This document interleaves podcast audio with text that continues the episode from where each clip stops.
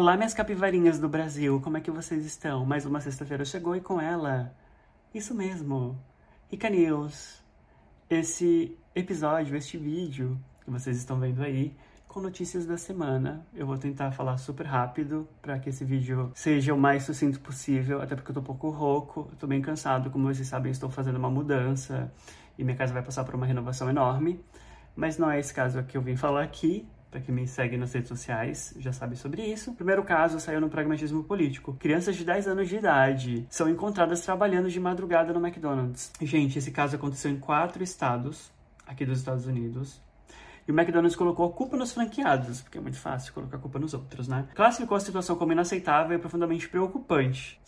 E esse caso, ele me fez me lembrar de um outro caso. Lembram da JBS? Que ela tinha uma terceirizada debaixo do guarda-chuva dela aqui nos Estados Unidos, se não me engano, no estado de Nebraska? Pois bem, crianças também foram resgatadas, trabalhando nos abatedouros da JBS, limpando o chão, chão com sangue, aquele ambiente horroroso. Então assim, gente, eu acho bom lembrar que a libertação animal, ela não vai vir dessas empresas tá? Lembre-se disso. Quando vocês forem comprar produtos da Incrível, por exemplo, ou comprar uh, coisas vegetais feitas de planta no McDonald's, tá? Inclusive a Sarah lançou é, pela Incrível uma pizza congelada. Já vi um, um influencer vegano que todo mundo conhece, né? Dizendo que ainda não provou, mas que vai provar porque é incrível. E isso custa mais, obviamente, do que de 20 reais. Então, não é além de não ser acessível, é, é ultraprocessado, não é bom para ninguém, não é bom para as crianças, não é bom para os animais, para o meio ambiente, não é bom para ninguém, tá? Isso só diz mais sobre essas pessoas que ganham dinheiro falando sobre esses produtos do que qualquer outra coisa, tá? A outra notícia saiu no G1, ex-Big Brother, que é a Boca Rosa, que é a influenciadora, empresária. Ela comprou uma mansão recentemente custando 18 milhões de reais. E nessa casa tinha um tanque enorme com tubarões.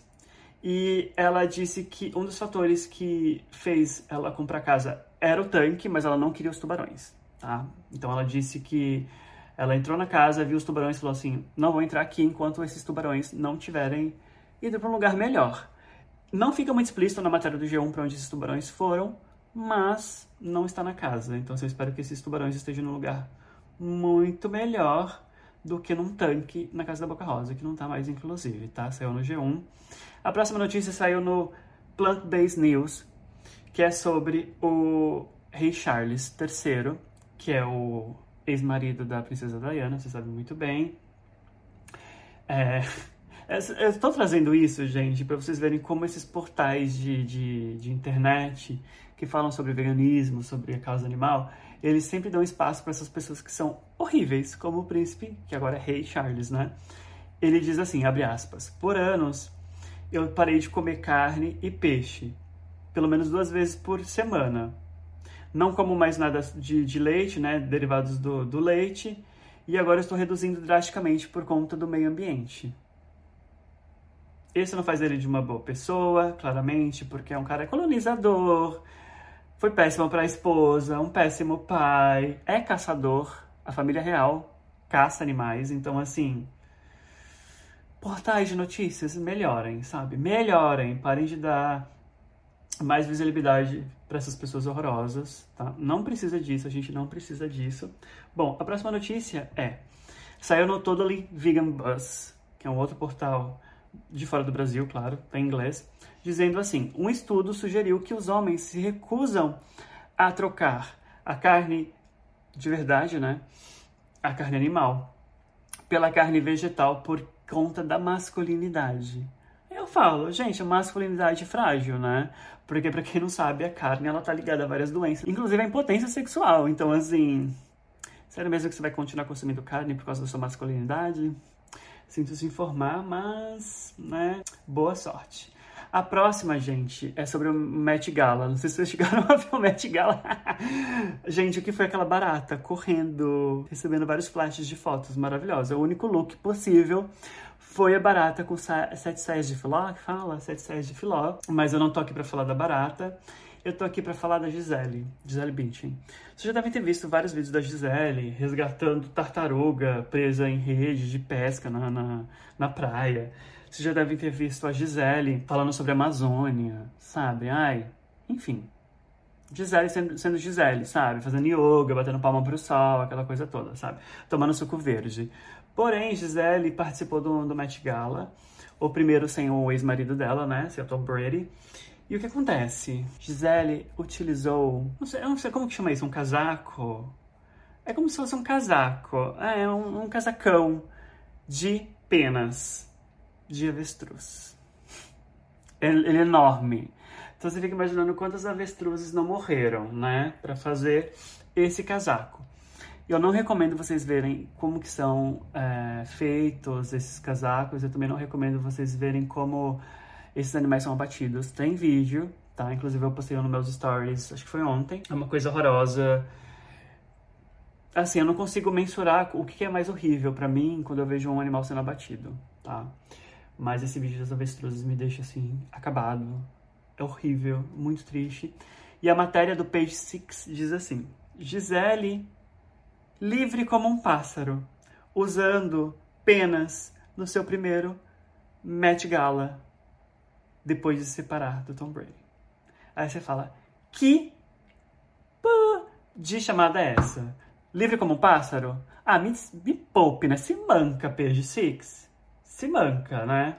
Se manca. Tá. Passou essa raiva agora, vamos falar, chegamos no final. Gente, eu falei pra vocês que aqui é tudo curto, eu só comento mesmo. Se vocês quiserem discutir mais sobre isso, a gente pode falar no meu Instagram que para quem não me segue é Vegano Rica, tá? Com dois Cs. Se você estiver me ouvindo no, no, no, no, podcast, claro. Saiu no UOL uma coluna, tá? Do Lucas Ferrante, dizendo assim: A verdade não contada. Capivara Filó, TikToker, Agenor e situação do Ibama, tá? Eu só quero. Eu não vou ler a matéria inteira porque ela é muito grande, tá? É como se fosse um dossiê pontos importantes que eu quero que vocês entendam, tá? Porque muita gente trouxe informações erradas, informações que não são verídicas, e eu acho importante a gente saber que esses ataques que o Ibama está sofrendo, é, ele é muito bem orquestrado pela extrema-direita brasileira. Um dos pontos que é, o ex-desgoverno tinha em relação ao meio ambiente era desmontar o Ibama, e ele desmontou o Ibama, né? A gente sabe muito bem, não repassava fundos, era, não tinha funcionário. Então, assim, acabaram com o Ibama. Aí você pensa, tá, um TikToker que o Brasil inteiro tá olhando para ele, né, olhando para a situação da capivara, e agora o Ibama tá envolvido, a extrema-direita tá batendo palma, né? Porque é o que eles querem, né? Eles querem que o Ibama seja massacrado. Óbvio, né? Porque a gente sabe muito bem que a extrema-direita está ligada com o agronegócio, com a bancada da bala, né? Enfim, guarda essa informação. Agenor Tupinambá, o TikToker não é um ribeirinho, como muitas pessoas dizem, povo tradicional da região, como tem sido divulgado na internet, mas sim um ruralista e estudante de agronomia, cuja fazenda de criação de búfalos está inserida em área invadida e desmatada. Um longo histórico de atuações por órgãos ambientais.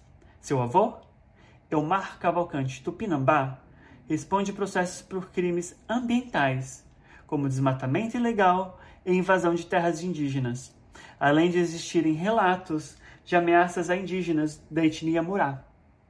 O motivo seria uma disputa de uma área de 1.500 hectares inserida na terra indígena, na terra indígena de Guapenô, nos arredores dos Altazes. Guardem essa informação. Ele não é ribeirinho. A família dele tem essa fazenda em área desmatada, tá? Ele estuda agronomia.